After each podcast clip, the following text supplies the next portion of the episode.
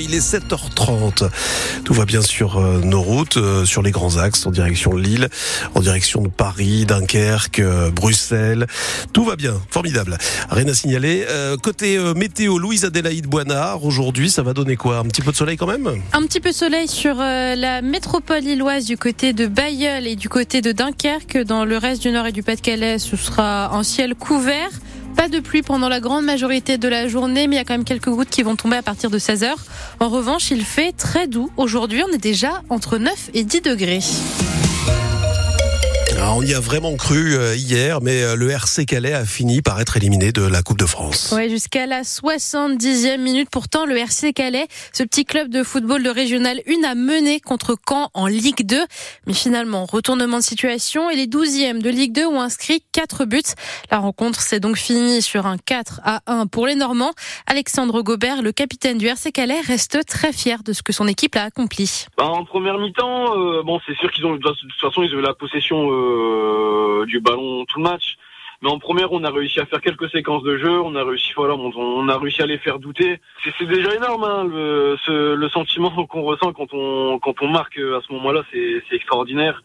Euh, la communion avec les, supporters, on aurait aimé faire plus, hein, mais c'est c'est sûr qu'une Ligue 2 contre une R1, euh, si on nous avait dit ça au début du match, bah on aurait on aurait signé tout de suite. Bah voilà, déçu parce que je pense que on va revoir les vidéos, mais je pense que on fait beaucoup d'erreurs individuelles sur euh, sur les buts de camp en plus de ça. Donc euh, il y avait la place, c'est dommage. Voilà, il y a de la déception, mais demain au final ce sera que du bonheur et beaucoup de fierté.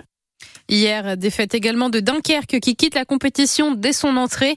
Le club de Ligue 2 s'est fait éliminer au tir au but face à Reims-Sainte-Anne qui est pourtant en National 3.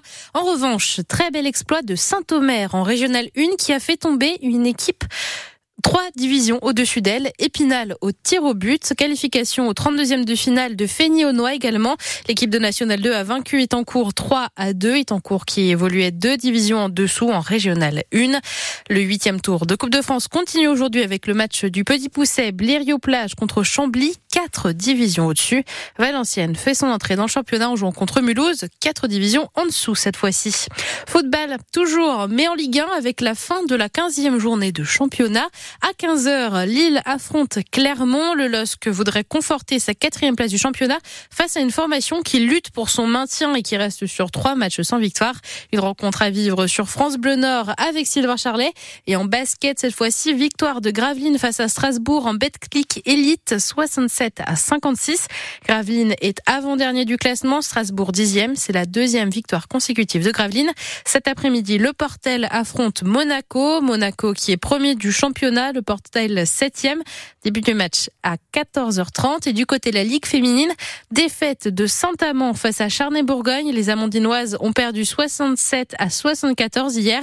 Elles sont avant-dernières de leur classement. Villeneuve d'Ascq, deuxième, joue aujourd'hui contre Basketland. Début du match à 15h15. Nouveau mort suite à un refus d'obtempérer. C'est un adolescent qui est décédé en région parisienne. Le jeune homme était passager sur un scooter dont le conducteur a refusé de s'arrêter lors d'un contrôle police. Mais il y a encore beaucoup de zones d'ombre, notamment sur les raisons précises de la mort du jeune homme, Yannick Falt. Les faits se sont déroulés peu après 23 heures vendredi soir sur la commune de Neuilly-sur-Marne en Seine-Saint-Denis. Un scooter grille un feu rouge. Les policiers de la BAC le prennent en chasse pour un contrôle. Une course-poursuite s'engage 2 km jusqu'à Chelles dans le département voisin de Seine-et-Marne.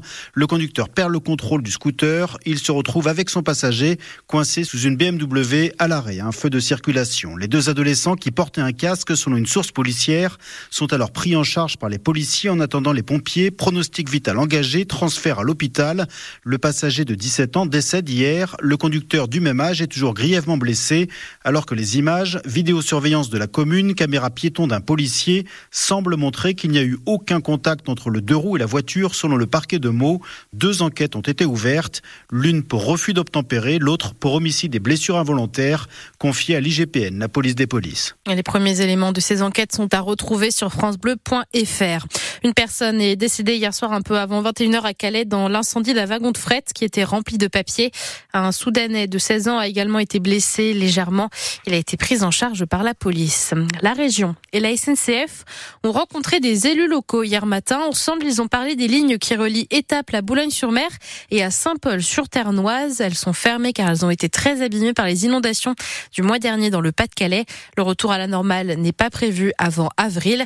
En attendant, une quarantaine de bus de substitution ont été mis en place. La SNCF prévoit également une augmentation du nombre de TER sur les autres lignes du département. On vous détaille le dispositif dans le journal de 8 heures.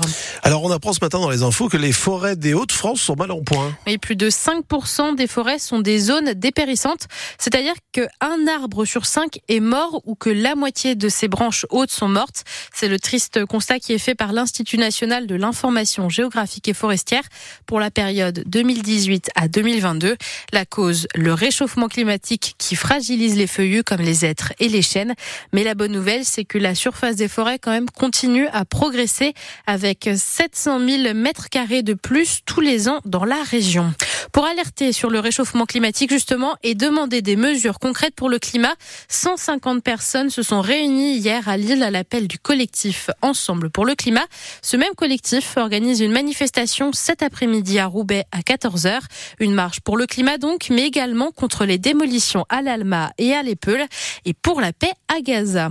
Enfin, les habitants du Nord et du Pas-de-Calais ont encore une fois été généreux cette année pour le Téléthon.